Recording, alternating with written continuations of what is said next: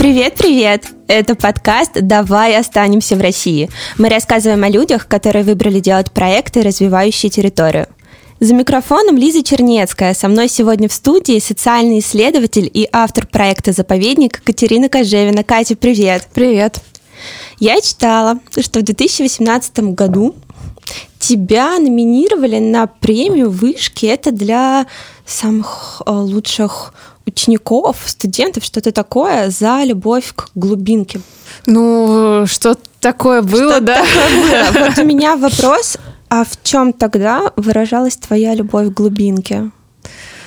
Ой, сразу с такого философского захода, в чем выражалась моя любовь, прям не щадите меня. Я действительно очень люблю нашу страну. Я патриот, хотя сейчас слово патриот тоже очень часто упоминается в разных неприятных э, политических контекстах, и вот эти все уроки патриотического воспитания, которые сейчас вводятся в школах, да. Ну, и, да, я по себя люблю говорить, да, что я вот, тем не менее, патриот — это я, и как-то развивать культуру патриотизма и очищать это слово от какого-то, да, вот этого политического ужаса. Я родилась в Омске, ну, большую часть жизни прожила там, в общем, за, за Уралом. Я очень люблю свой город. Сложно сказать, глубинка это или нет, э, но в какой-то момент когда я приезжала в Москву, я почувствовала себя, ну, знаете, в каком-то смысле человеком второго сорта, и меня это очень задело.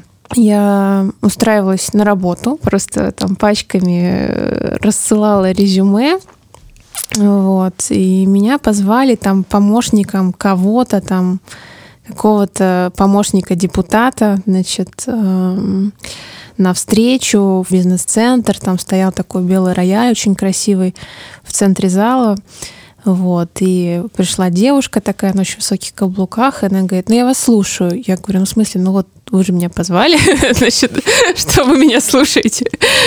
Вот, и она говорит, ну вот, ладно, да, вот такая работа, вот туда-сё. Говорит, ну вот, э, я говорю, ну, классно, у меня есть вот такой опыт. Э, я в Омске, на самом деле, много чем занималась. Помогала одному депутату делать разные социальные проекты, на мой взгляд, довольно важные, там, связанные с образованием для пожилых людей.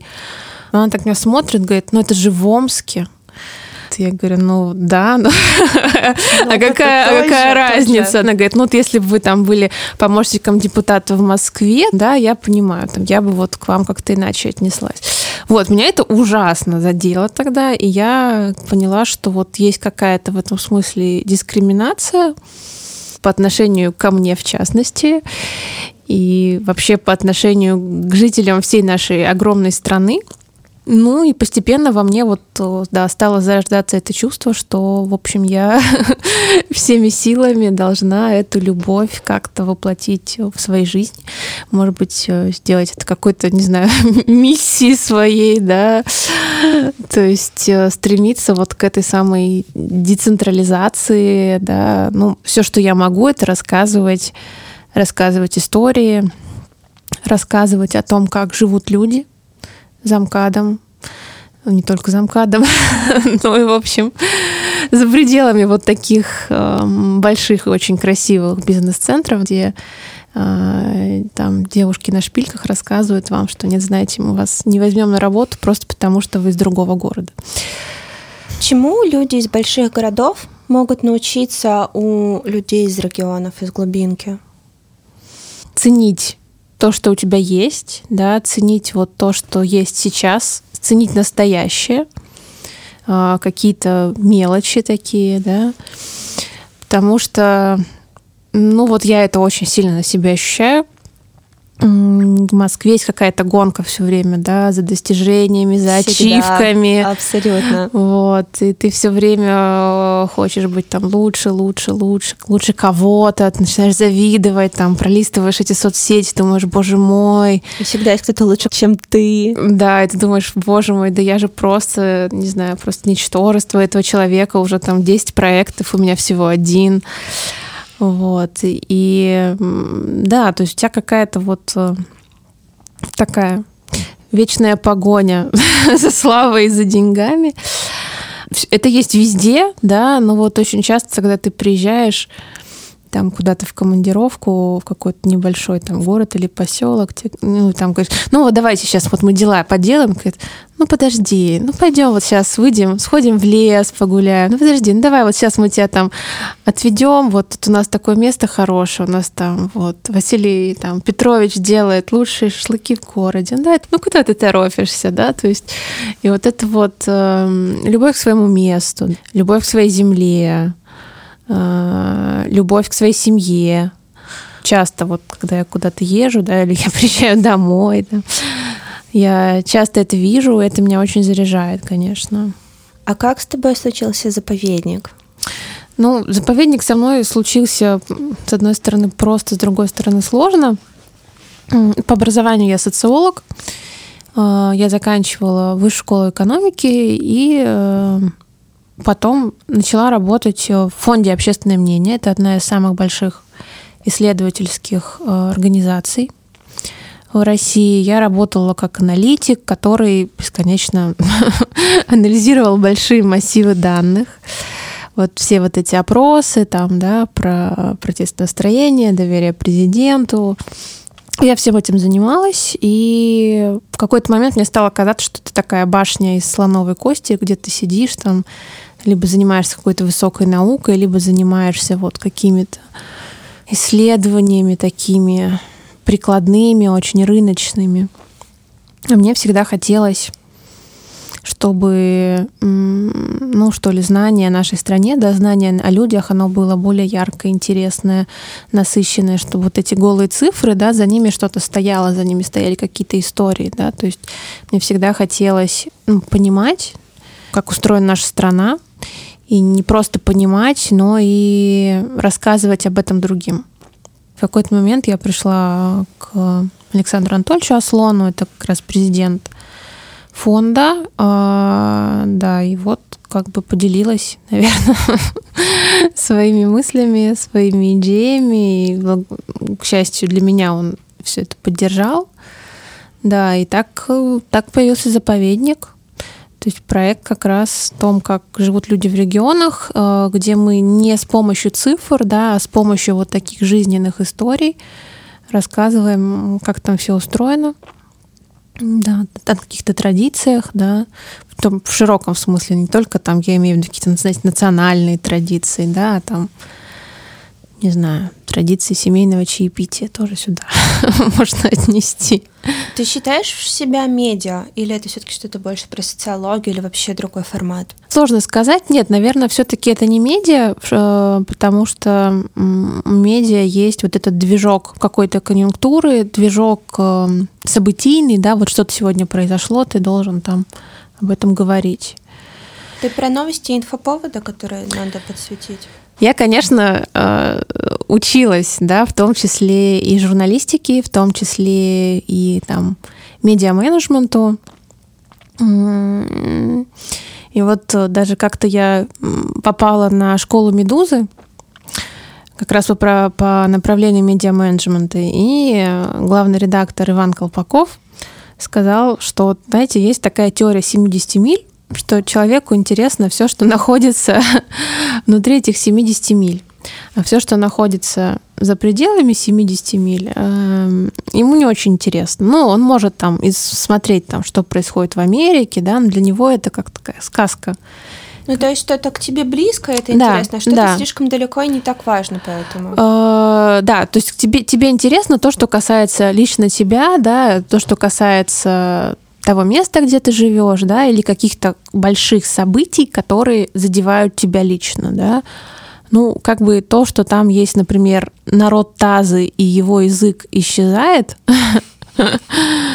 то тебе как будто бы не очень интересно. Ну, как да? будто да, если я еще о них вообще ничего не знаю, то... Да, то есть как будто, ну, ну вот они там есть, да, они живут, ну, какая-то там есть, наверное, драма, да, или там вот Сахалин тоже. Это, кстати, правда. Я когда была на Сахалине и на Камчатке, а я и там, и там была продолжительное количество времени, угу. я в один момент, недели через две, вдруг осознала, что мне вообще наплевать, как дела идут на материке, угу. потому что я как будто от этого так далеко, а у меня тут своя жизнь, вот эти вот 8 часовых поясов вообще не трогайте меня, у меня свои проблемы, когда там, не знаю, корабль не доехал, mm-hmm. и у тебя в магазине овощи кончаются, или они очень дорогие становятся. Все, что творится в Москве, вообще по барабану.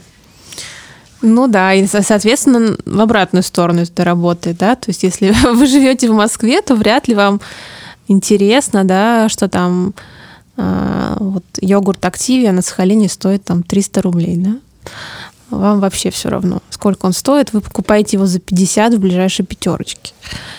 Поэтому я думаю, что для медиа, конечно, этот принцип работает. Ну, наверное, в этом суть, да, как какой-то вот именно такой такого медийно-журналистского поля. А в чем ваша суть тогда? Ну, а, хороший вопрос. В чем наша суть? А, мне очень нравится формула виртуальной вечности. Так, плюнуть в виртуальную вечность. Ну-ка. Да?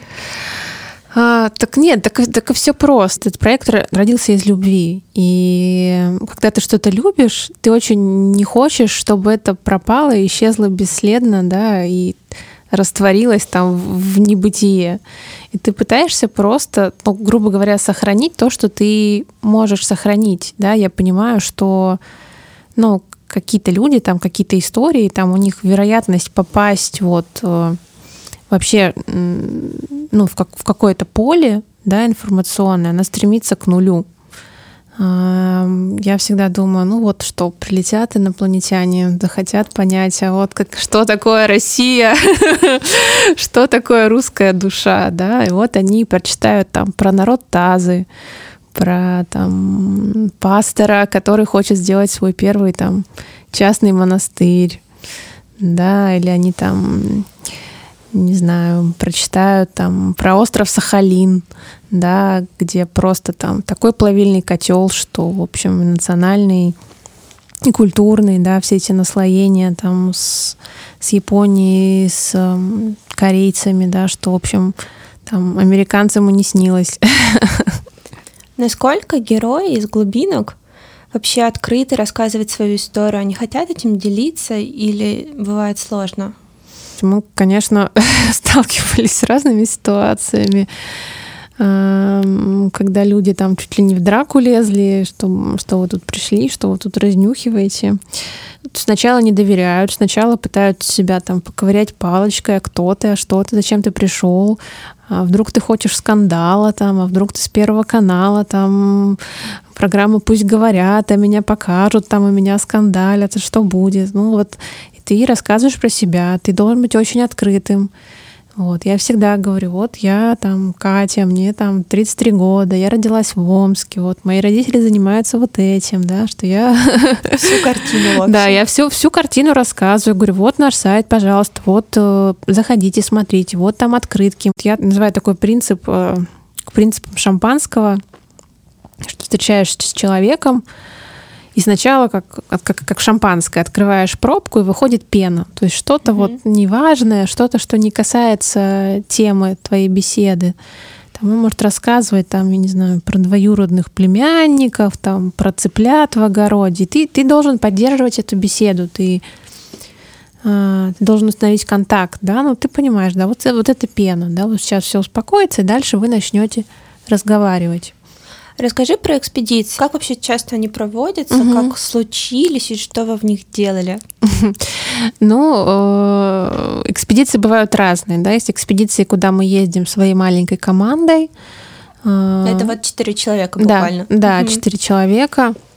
Ну, там, я не знаю, ничего интересного, такие рабочие, рабочие моменты, да, то есть мы все очень четко планируем, у нас всегда есть там маршрутный лист, всегда есть точки входа, ну, как точ, точки входа, это я называю героев, которые нас могут стать проводниками в том или ином месте, да. Мы берем очень много интервью, то есть в день там три интервью, например, может взять один человек. Ну, вот и такая очень сложная, интенсивная эмоциональная работа. Были у нас еще экспедиции со студентами, такие скорее образовательного плана, то есть мы набирали команду, три раза у нас были такие экспедиции. В Псковскую область, в Омск, как раз, да, я очень хотела, да, чтобы сделать именно в Омске большую экспедицию с большой образовательной программой, с лекциями, чтобы а мечи приходили и тоже в этом участвовали. То есть экспедиции мы делали всегда так, чтобы участниками были не только, а, допустим, студенты, которых мы привозим из Москвы, а в том числе и местные которые тоже проходят по конкурсу. Вот, и мы собираем вот такую команду. И третья у нас экспедиция была в Новгородскую область.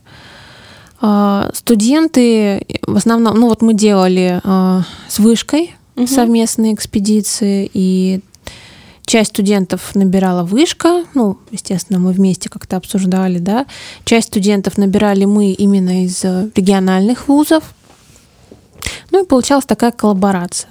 То здесь тоже эти люди выходят в поле, собирают э, интервью, то есть погружаются. Ну, для кого-то это был шокирующий опыт, для кого-то... Почему шокирующий? Э, ну вот смотрите, вот э, девушка родилась в Москве, да, она же прожила в, в Москве там большую часть своей жизни, да, ей, допустим, 18 лет, то есть она не застала 90-е, в сознательном возрасте.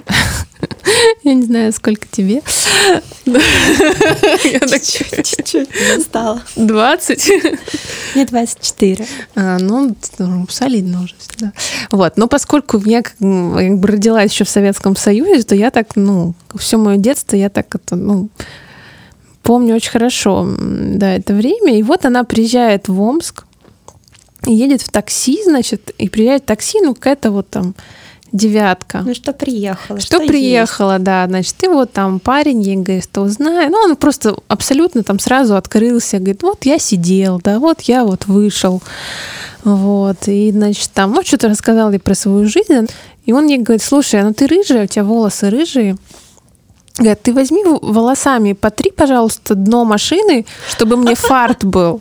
Вот. Ну, типа на удачу, вот. Потерла? Ну, я не знаю, ну, мне кажется, нет, вот. Но в любом случае это такое столкновение с реальностью, когда ты привык немножко к другому, да, к другой среде, вот ты там крутишься в интеллектуальных там, кругах, там гуляешь по покровке, там ходишь в модные бары, и вдруг тебе парень на девятке просит волосами потереть дно его машины.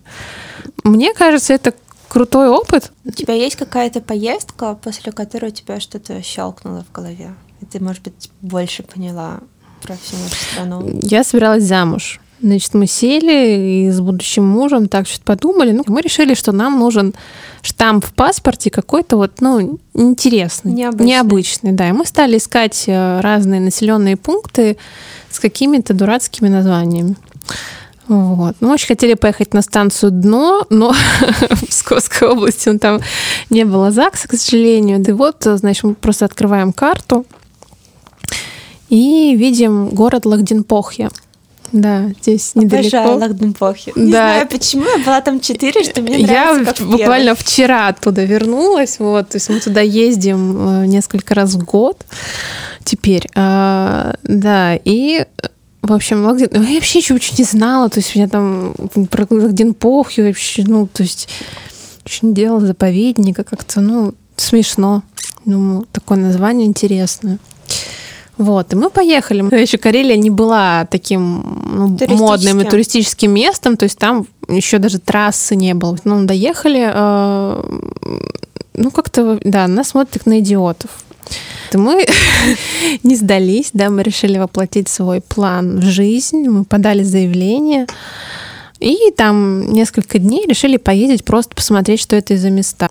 На меня это произвело огромное впечатление, и тогда я впервые познакомилась с историей этих мест. Я узнала, что на самом деле, да, это территория, которая принадлежала Финляндии, и там осталось очень много памятников архитектурных, да, то есть и кирхи, и э, дома в стиле финского романтизма. Мы все это посмотрели, и поняли, да, насколько сложно и трагично устроена наша страна, потому что, э, ну вот, да, о чем эта земля, да, что вот жили люди, и их оттуда там за сутки, ну там история была сложная, их дважды оттуда выселяли, да, и вот, вот их выселили, с их земли, где они жили много лет, на этих хуторах. И туда заселили других людей, у которых тоже на самом деле не было дома. То есть мы познакомились, например, с теми людьми, которые живут там сейчас, да, вот тоже переселенцы э, в Карелию на э, как раз-таки Ладожский перешейк. Что это за люди? Это люди, которые, которые лишились дома во время войны, да, или, например, у нас одна героиня, у нее был дом значит, в центральной части России, когда э, затапливали Рыбинское водохранилище, да, ее дом затопили и сказали, ну вот, зато вот поезжай там, займи финский хутор, да. То есть тоже она приезжает, да, и она занимает чужой дом.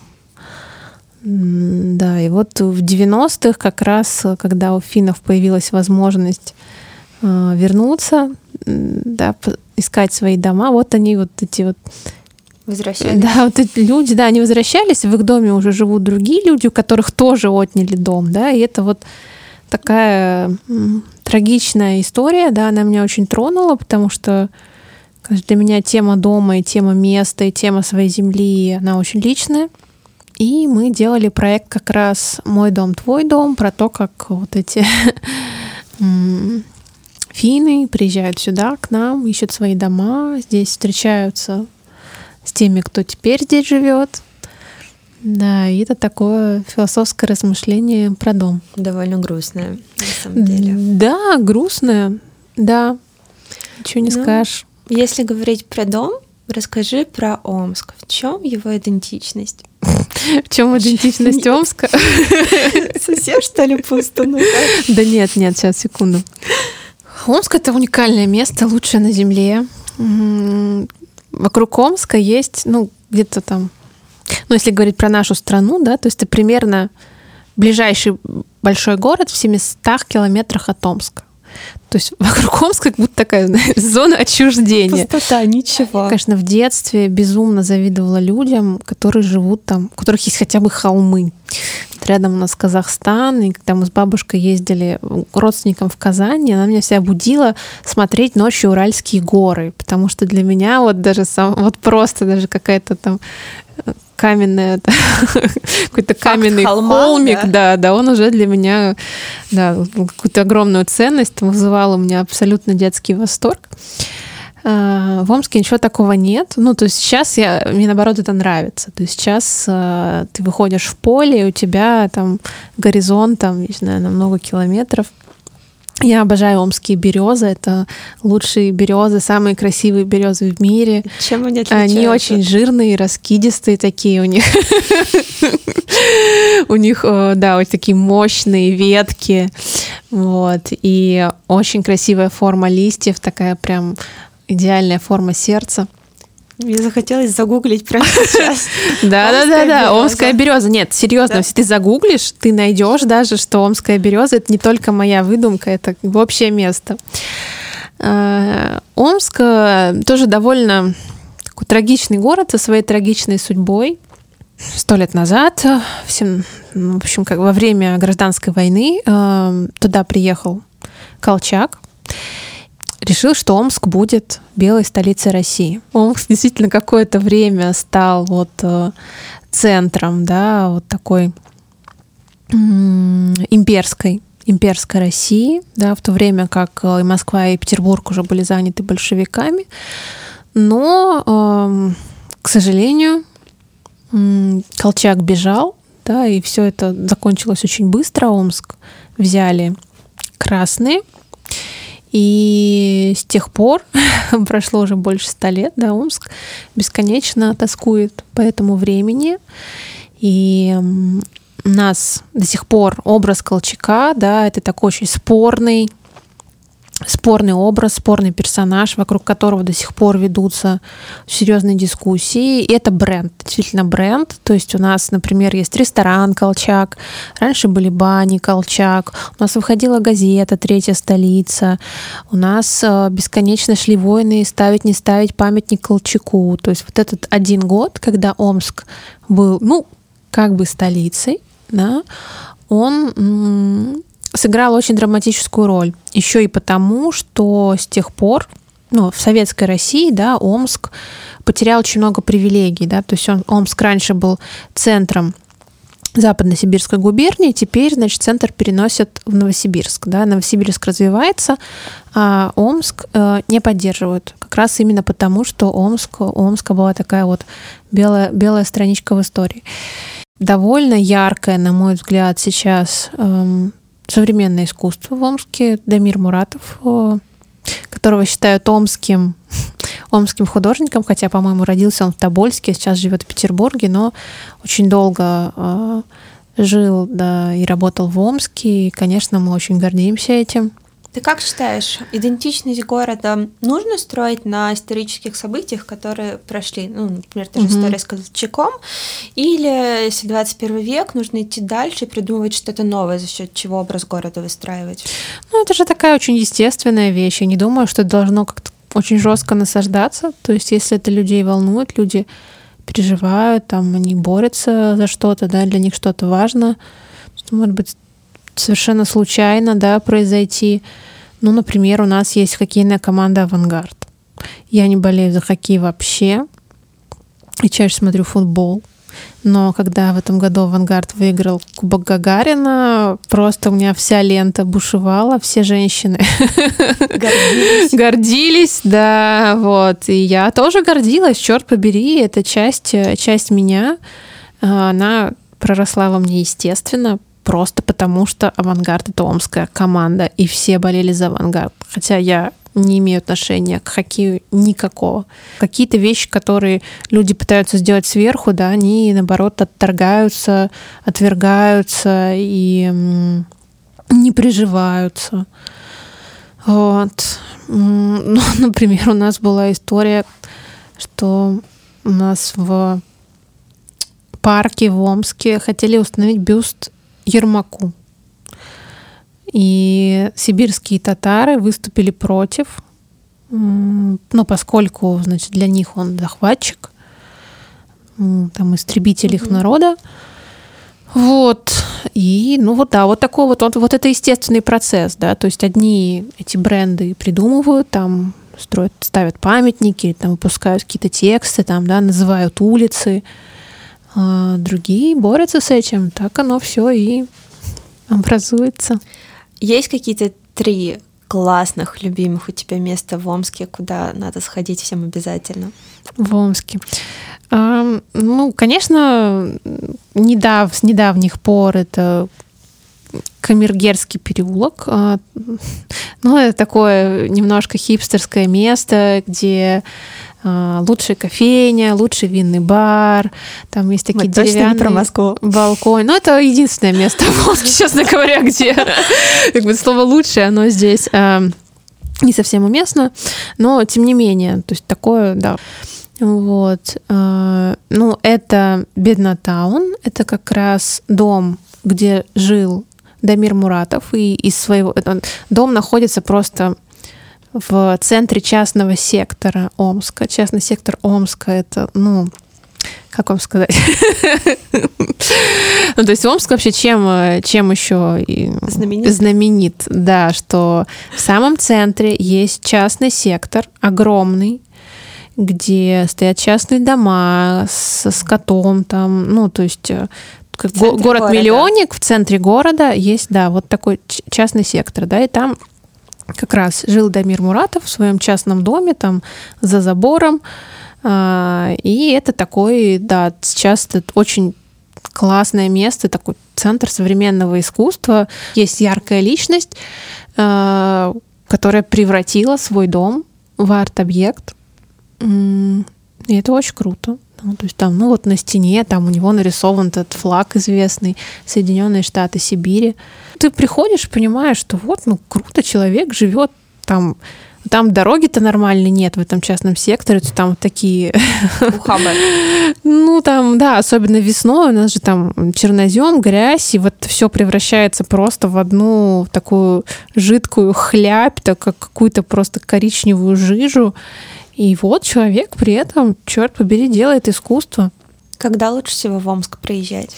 Ой, лучше всего ехать весной на ледо... ледоход.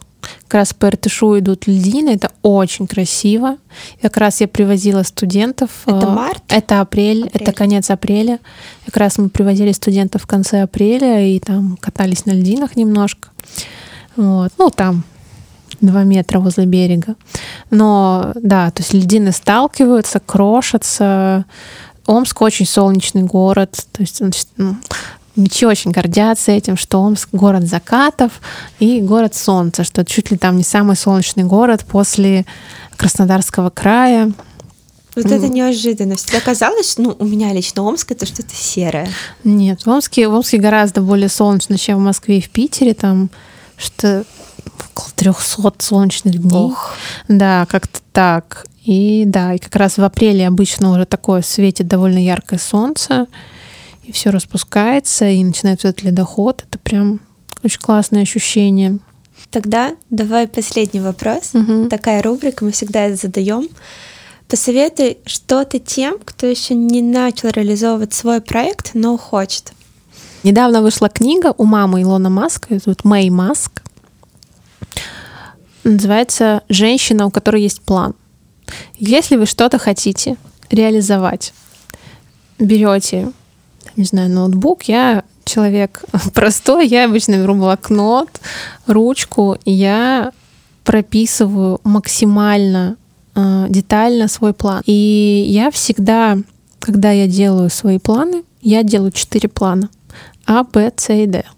То есть... То есть на все случаи, да? Я фанат э, там, теории вероятностей, и я всегда даже делаю не просто там, ну ладно, А не получится, но сделаем Б, я всегда делаю план С и план Д. То есть если вот как бы совсем не получится, да, как я все равно могу из этого выкрутиться, да, то есть такое дерево вариантов. И страх уходит, ну, в моем случае практически полностью, потому что ты всегда знаешь, что даже если у тебя не получится там идеально на 100%, у тебя всегда есть огромное количество вариантов, где ты сделаешь что-то отличное от нуля. Практически никогда не уйдешь в минус, потому что тот опыт, который ты получишь, это всегда, ну, всегда какой-то шажок вперед. Вот. А, а если тем более ты хорошо подумаешь, то это может быть очень, очень серьезный шаг вперед. Вот, поэтому я верю в магию слова, в магию написанного слова, которое тебя укрепляет. Ребята, планируйте, и все у вас получится. Катя, спасибо тебе большое. Спасибо вам, было очень классно, очень классные вопросы. Да.